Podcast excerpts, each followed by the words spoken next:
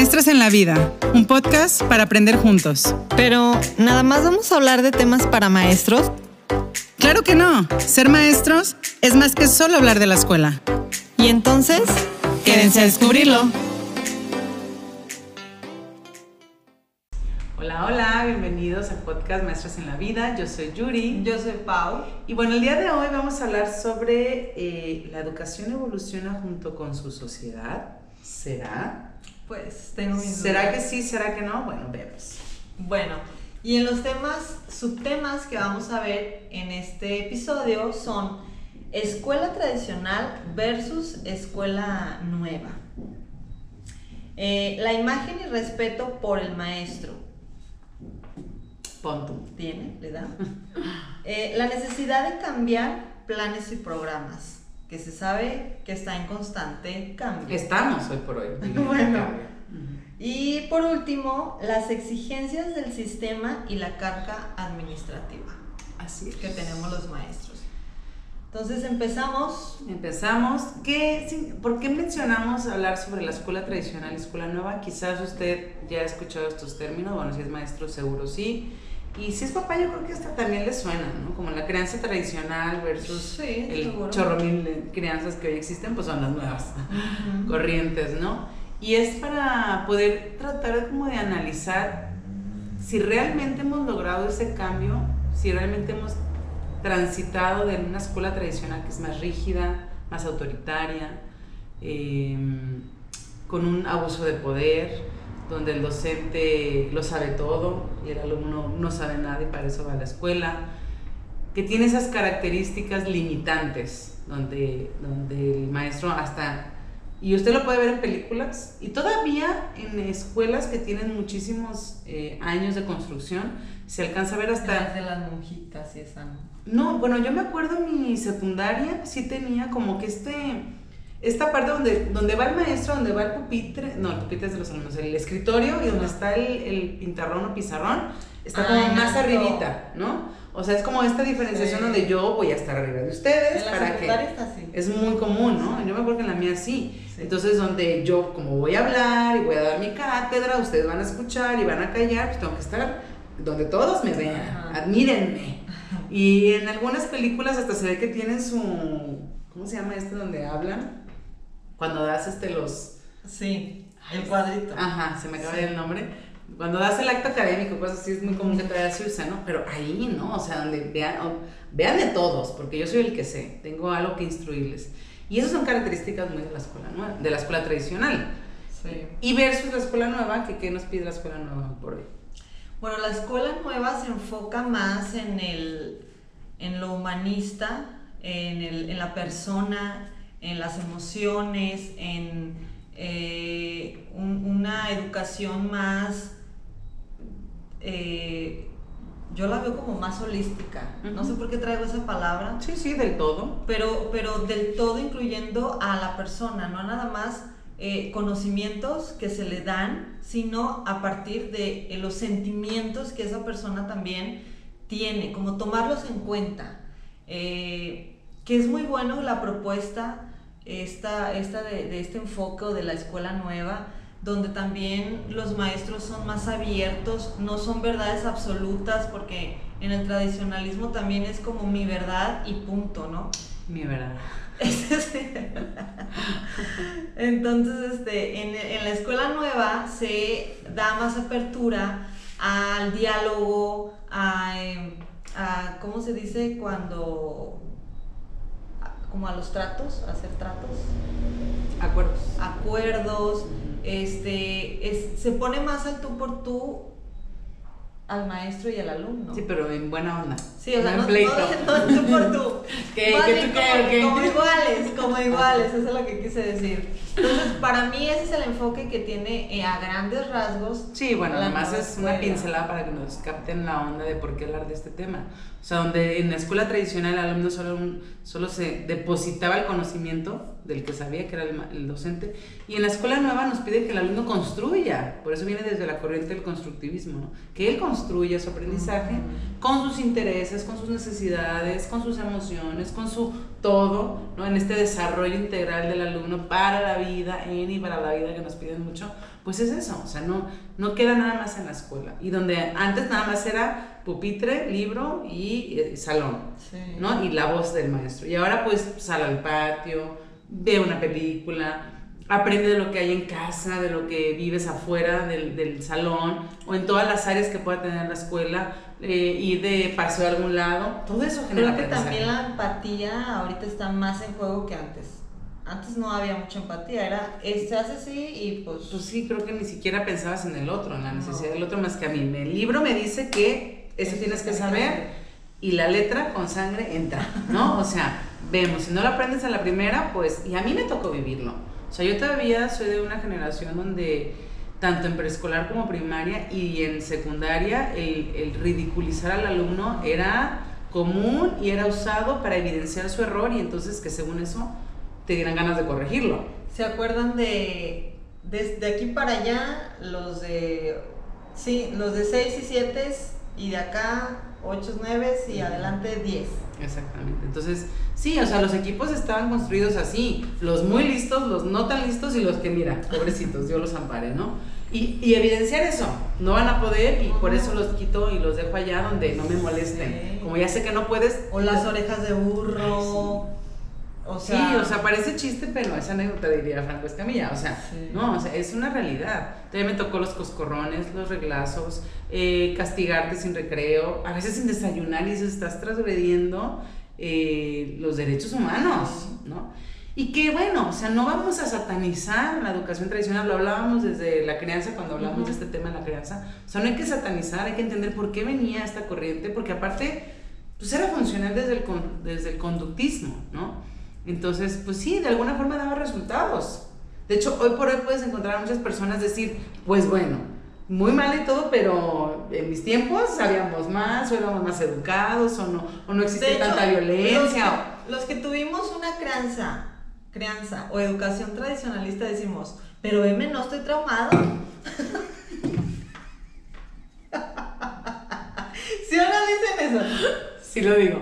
Sí lo digo y no. Ajá, ya, ya anda uno yendo a Pero ¿qué tal el psicólogo? Diciendo, no es cierto, Vicela. Ah, ya anda uno en terapia. ya anda en terapia y ahorita el psicólogo. Pues mira, aquí te registro y dice que andas de mentirosilla. Exacto. sí, sí, sí, sí. Cuando. Ah, no, no, no, sí, sí. Cuando preparábamos el tema, le decía yo a Yuri, lo que, bueno, a mí me brinca mucho que la, la, la sociedad ha evolucionado, ha habido cambios en, en las formas de, de, vivir y creo que la escuela no ha tenido ese cambio. Y, le decía yo a Yuri hace rato, ¿por qué? O sea, ¿por qué hablar de escuela nueva si seguimos siendo tradicionales? Ni tan nueva por tú. Lo mismo cuando nuevo modelo educativo, pues mira.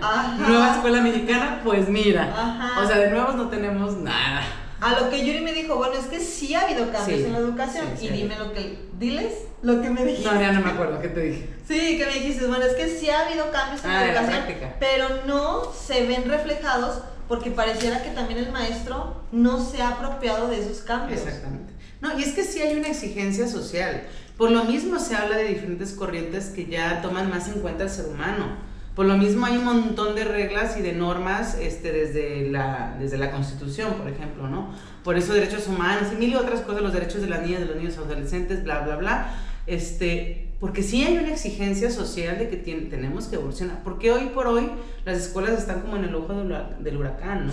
Y que el maestro no se le ocurra hablar un poquito más alto, que no se le ah. ocurra hablar un poquito más bajo, que no se porque bueno, parece que ya están sobre nosotros y tienen un sentido en el que, pues claro que no queremos que esas conductas se repitan. Están exagerando un poco, pienso yo, pero se entiende de dónde viene. Entonces sí nos están pidiendo una exigencia, sin embargo para mí, por eso nuestro tema es como pregunta, a ver, ¿realmente la escuela como institución, como un sistema educativo, realmente está evolucionando? ¿O simplemente andamos queriendo quedar bien con la sociedad, pero desde la raíz no estamos evolucionando? No. Porque para mí de nada va a servir, bueno, ya me voy a adelantar esto de los planes y programas, si las prácticas siguen siendo las mismas. O me decía, pero es que qué raro, nosotros ya no somos de esa corriente y no sé. Le dije, pues es que sí somos. Es que yo le decía, no venimos, ya nosotros somos otra generación que la generación de hace 30 años, de maestros. ¿Y por qué pareciera que somos los mismos? Le decía yo. Y es que al final a nosotros todavía nos tocó que nos educaran así, tanto a veces en casa como en la escuela. Y aunque ya sabemos la teoría y decimos, claro que por supuesto que esto no funciona, o sí, pero no, no en su totalidad. Claro que por supuesto que tengo que ser más abierta, más humana y no, no sé qué, pues implica a veces más trabajo para muchas personas a que solo gritar y siéntate, gritar y siéntate, gritar y siéntate. Entonces yo le decía, es que la escuela tradicional tiene este sentido de poder, te da poder cuando la ejerces. Y, entonces lo haces una vez y dices... No, luego o sea, te justificas. Les gusta que les griten hasta que no griten. Por su culpa, por su culpa. Me obligan, me obligan a hacer esta maestra. Exacto, entonces creo que aquí lo importante, más allá de ser tan extremistas, es lograr el punto medio Mejor, este podcast deberá de llamar eh, eh, le vamos a, el punto Le vamos a cambiar el nombre a este podcast, ¿no? Buscando el punto medio. Porque sí, justamente, o sea, entre la escuela nueva y, todas las corrientes que vienen con la escuela nueva y los enfoques que nos invita a la escuela nueva, junto con la escuela tradicional, si la fusionáramos, creo que sería un buen punto medio. O sea, entender que, bueno, a ver, ¿qué es lo malo de la escuela tradicional? Bueno, pues obviamente transgredir los derechos, tanto la violencia como, como cualquier... Eh, eh, situación de ridiculizar al alumno o de creer que era tonto o que no sabía o que no tenía nada que ofrecer. Pero, había más respeto. Pero exactamente, había unos límites muy claros. Había límites muy claros, entonces por eso la disciplina se lograba de una forma pues natural, punto. punto y puesta pero natural en el sentido de que pues estaba ahí, explícita. Entonces ahora como que no sea demasiado da like y entonces cuesta mucho trabajo porque al final seguimos teniendo grupos de 30 y 40. O sea, sí queremos evolucionar, pero no tenemos 10 alumnos por grupo, que sería lo ideal para trabajar los enfoques que nos piden. Exacto. Para poder tener una atención uno a uno, donde sí me puede involucrar con mi alumno y donde sí me puede importar mi alumno. Pero pues como no, sigo teniendo 40 alumnos, dices... Es imposible conocer cómo le haces. En cuenta. Exacto, ya lo hablamos en otros podcasts, los de secundaria que tienen no solo 40 alumnos, que tienen 40 grupos. O sea, ¿Cómo le hacen? O sea, pues si no son todólogos, ¿no? Y bueno, nos estamos viendo un poco del tema en general, por eso, bueno, la imagen del maestro. A partir de esta evolución, ahí es donde más se nota que la educación ha evolucionado. Sí, así me fui, me perdí. Vuelve, vuelve, vuelve chiquita. Que en la imagen del maestro es donde más se ha notado la evolución. Ah, porque sí, o sea, antes el maestro, pues con todo el respeto y, y, se le daba como mucho respeto a lo que el maestro dijera, a las tareas, a sus indicaciones, a sus observaciones. Y ahora pareciera que, justo lo que decía hace rato, está en el ojo del huracán, en la mira, y ya ni le crees. o sea, ya hay papás que hasta sí se te ponen al tú por tú. Ándale. Totalmente. ¿Y usted quién es para decirme a mí lo que tengo que hacer? Ah, pues aquí un, aquí un adorno, un adorno en esta escuela, porque un mueble, un pupitre, pues sí. Sí, este, en, en esta evolución que ha tenido la sociedad, al maestro ha perdido mucho, creo que principalmente credibilidad, respeto y eh, ya de todo lo quieren, este, hacer culpable de, o sea, por ejemplo, eh, es que atentó contra los derechos del niño porque le levantó la voz. O sea, ya no se le permite al maestro nada fuera de... Más bien, ya todo es, está agrediendo los derechos humanos. Creo que ya exageran en ese punto. Sí, y a veces tu voz es fuerte, ni siquiera le estás gritando. Exactamente. Tu voz ya es fuerte y no, es que lastima los oídos de mi hijo. Pero sabes... y dices, bueno, así hablo, ¿cómo le hago? Exacto. O sea, pienso en compañeras que tienen la voz muy fuerte y dices, es que de verdad, así, no la he escuchado gritar porque ahí sí se asusta. Es su voz, su voz es fuerte.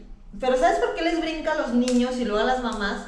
Porque las mamás jamás en su vida eh, le ponen a los niños ningún tipo de límites y a lo mejor también no les levantan la voz por nada del mundo. Entonces cuando la maestra habla normal, no, fíjate que yo no lo Se asustan. Porque a mí me ha tocado ver casos donde, nah, o sea, nada que ver en casa, mira. O sea, no, así como que los traten con la crianza respetuosa, no. Pero les gusta pues echarle la culpa al otro.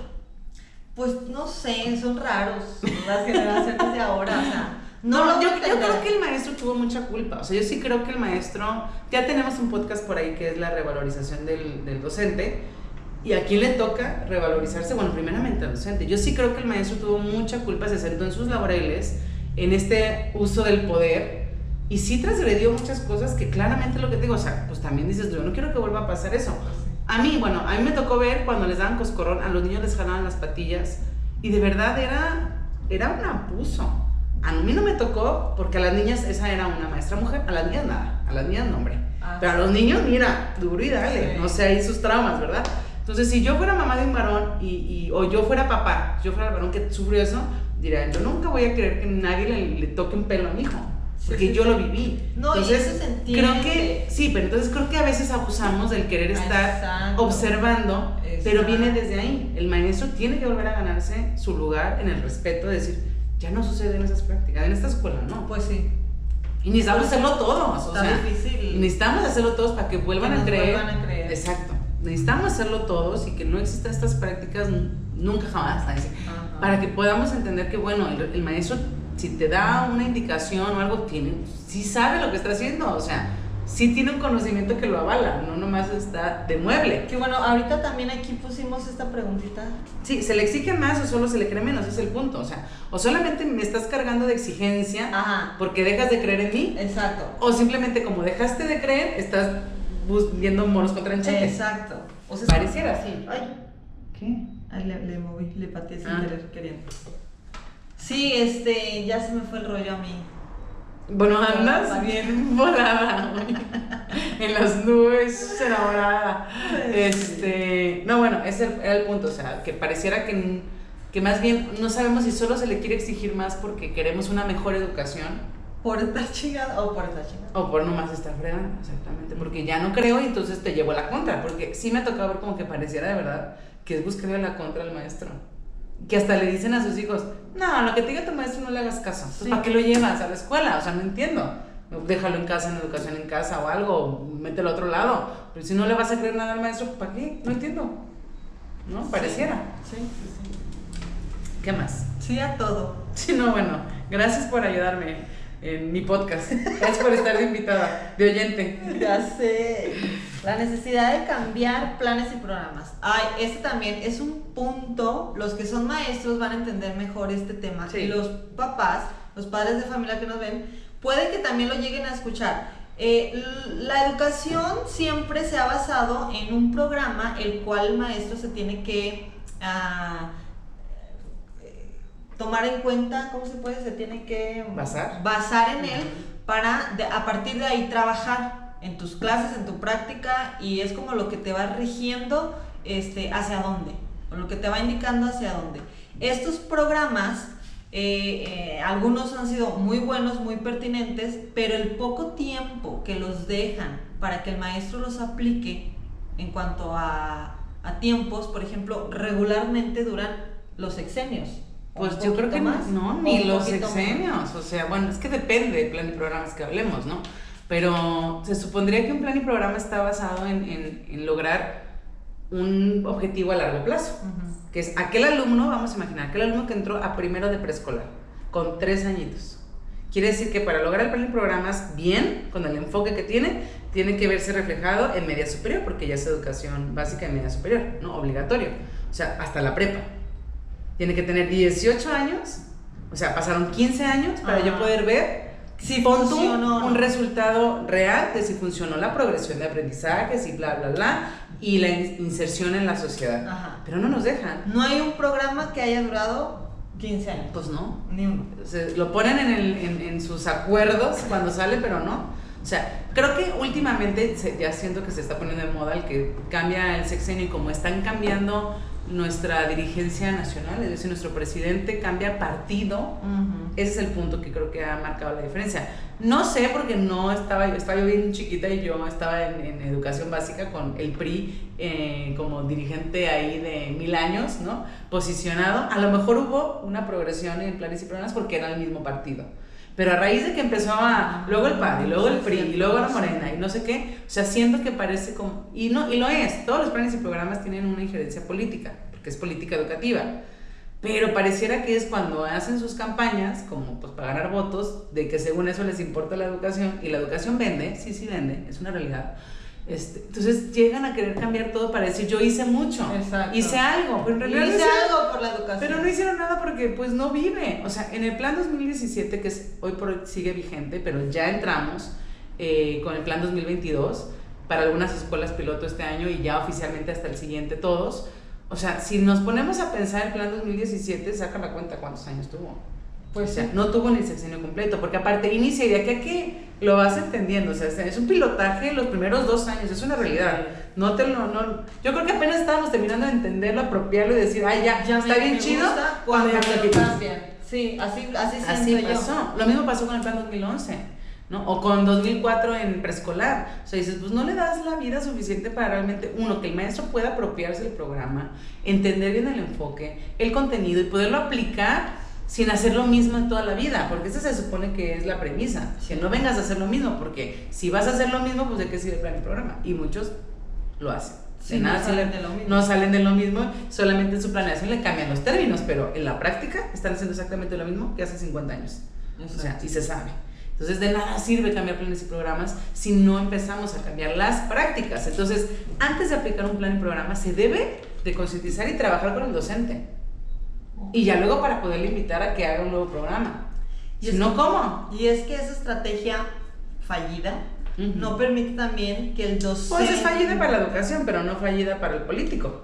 Ah, es que ellos lo ven como un logro, como tú, que sí es cierto. Pero, pero yo creo que lo ven como un logro y saben en el fondo que está fallido, pero no les importa. Porque les funciona, tienen votos. Y porque aparte les vas... Les es palomita de yo sí hice. ellos. Yo sí hice, claro. Y di- háganle como quieran. Exacto. Lo hice, si no funcionó, ah, bueno. Problema de los maestros. Ajá. Y Problemas de los maestros. Exacto. Y luego el maestro se frustra. Sí, claro. Y, se, y se decepciona. Sí. Y se desmotiva. y se estresa porque lo tiene que entender para aplicarlo y los maestros comprometidos pues Se saturan. mucho más porque sí, sí o sea sí, sí quieren apropiarse de él y, y a veces no es tan fácil pues de, de un año a otro decir ah ya cámbiale Le cambia el chip. es así", Ajá, porque aparte cambian todas las terminologías, cambian todos los enfoques y dices, espérenme. O sea, claro ya estás más preocupado por escribir bien la terminología que por, por entenderla. ajá y, y por saberla Aplicar. aplicar Totalmente. Entonces pues bueno ese punto ese Ese punto justamente ayuda a entender que la- no está evolucionando la educación. Pues es que eso no deja. Porque no dejas vivir un, un plan y programas para ver realmente sus efectos positivos o negativos. Y una, y una verdadera evolución. Porque si le estamos corte y corte y corte, pues ¿Cómo? Se fragmenta estos avances. totalmente de acuerdo. Em, Y por lo, vino, por lo mismo es esto. ajá, O las sea- exigencias del sistema y la carga administrativa. O sea, termina volviéndose para el docente una carga administrativa. porque no lo conoces. Porque no lo conoces, porque te están metiendo cursos, porque punto que este año quieren hacerlo así como que en tu tiempo de trabajo y así, pero al final tienes que invertirle extra porque no queda claro con alguien que viene y te da su cátedra y- No. Y, no, tienes que aplicarlo, tienes que hacer el ensayo y error y ni modo. Entonces se vuelve una carga administrativa o luego, por ejemplo, como cada plan y programa tienes como su línea, no sé cómo manejarlo, o sea, empieza a ser una carga en, en- en formatitos y en, para la evaluación o para la planeación o para cámbiale, o sea, entonces sí termina siendo una carga Es que creo que que satura al docente de lo que debería interesarle, que es estar ahí con sus alumnos. es como un círculo. Vicioso. Porque dices tú, me, dan el nuevo plan, me frustro porque va a ser algo que me implica entender y aparte que también siento que ellos, en este nuevo, al menos yo siento que es totalmente diferente en cuanto a términos, entonces te implica que estés como muy atento a los nuevos términos que te tienes que aprender y eso te frustra. Y luego como te frustra, lo ves como una exigencia y como una carga, porque no estás abierto, ya te cerraste.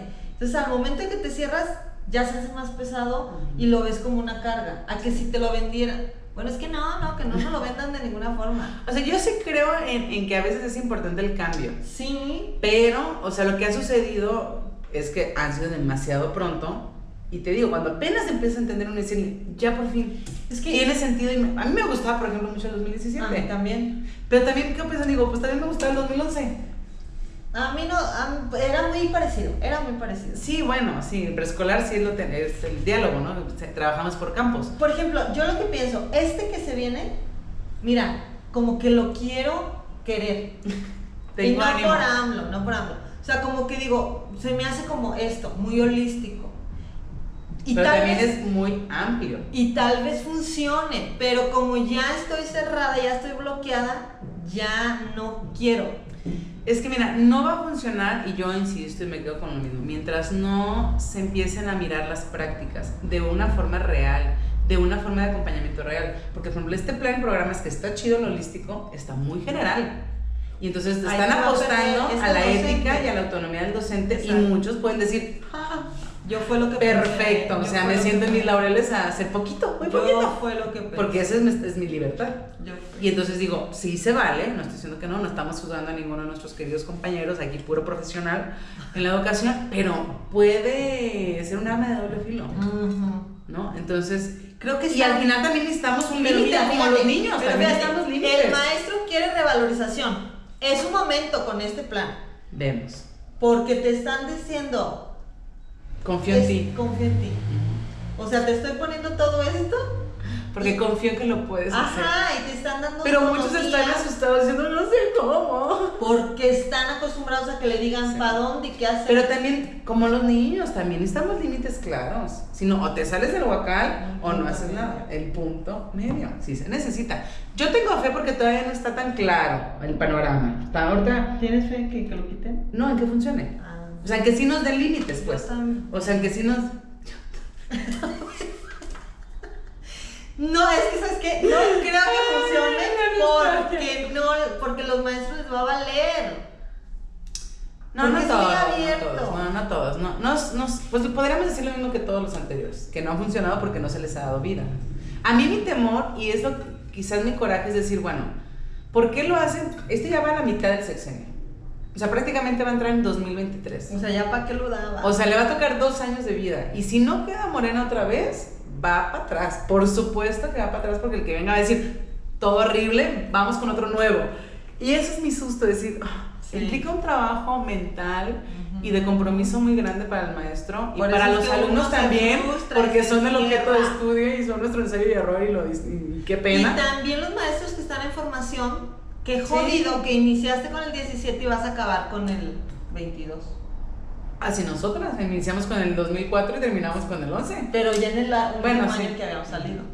Entonces digo, a mí eso es lo que no, no, no le saco el kit de aprenderlo y de tener confianza en que pueda funcionar y cuando ya me den bien los lineamientos, porque no están claros todavía. Para las escuelas que vamos a ser pilotos no nos han dicho nada. Y eso me da corajito, porque es como de, pues es que tampoco puedo estar adivinando. Ándale. Ajá, ándale, pero como que, pero como que. Pero sí, sí creo que sobre la marcha va a estar padre, pero el problema es eso. Mi, mi coraje va a ser que en tres años nos digan, ay, ¿qué creen? Hay uno nuevo, el nuevo super ultra mega hiper increíble plan y ay, ya, por favor. Eso sería como decir, déjenlo que viva 10 años por lo menos. O sea, por favor, déjenos No, y dejen que ver los resultados reales. No se pueden ver, o sea, yo puedo evaluar mi grado o mi grupo y decir, ay, sí está chido, pero no vas a ver la realidad hasta que no sea la, progresión de esos aprendizajes como está marcado en el programa y en el enfoque. Pues y no vamos a ver eso hasta pues hasta no hacer un estudio de campo de que realmente funcione los Si alguien conoce a la nueva secretaria. Ah, si quieres, no hablamos de ese tema por ahora. Es que. Hablando de la evolución. Es que esto, ¿sabes que A veces siento cuando hablamos de esto que, que queda en el aire. Porque pues mira, ¿qué podemos hacer? No nada más por nosotros el video, porque no es queja, o sea, es una crítica constructiva. Sí. Pero siento que no, y, pasa y, yo, por ejemplo, podría concluir con esta pregunta de, este, ¿la educación evoluciona junto con sociedad? Yo pienso que sí, pero que evoluciona tan lento y la sociedad tan rápido que no la alcanzamos. O sea, sí creo que la educación sí evoluciona y sí quiere evolucionar, y sí, pero cuesta, pues es toda una institución, todo un sistema que aparte muy, muy por dentro sí está medio podridito, ni modo. Entonces, pues seguimos ahí rascándole a quitar todo eso que es maleza que ya existía, ¿no? Entonces, pero de repente cuando empezamos a, a, mejorar, pues la sociedad nos da cachetadas y dice, yo voy mucho más rápido, más rápido, más rápido. O sea, hoy por hoy la tecnología y muchas cosas nos están sobrepasando que pues la escuela sigue estando en, un, en cuatro paredes. No sale de ahí, no sale de cuatro paredes. Por dos. Entonces creo que sí, sí, la intención es, y de muchos maestros sí, que son principalmente los que viven y hacen la educación, pero la sociedad nos dice, quítate que te voy. O sea, mucho más rápido de lo que podemos alcanzar a entender. Entonces, tengamos paciencia. De nuestra parte sí queremos, pero bueno, necesitamos que todo el sistema cambie a la par. Y nos dejan a los maestros hasta abajo en la cadena alimenticia, como ya lo había dicho algún día, que hagamos todo, pero no podemos. Y no deberíamos estar hasta abajo, porque Esa- somos, deberíamos estar hasta arriba. somos la línea directa con, con el Tenemos. alumno. Este, entonces sí, creo que ese es el punto donde ahí debería estar el diálogo, para que sí podamos avanzar al ritmo.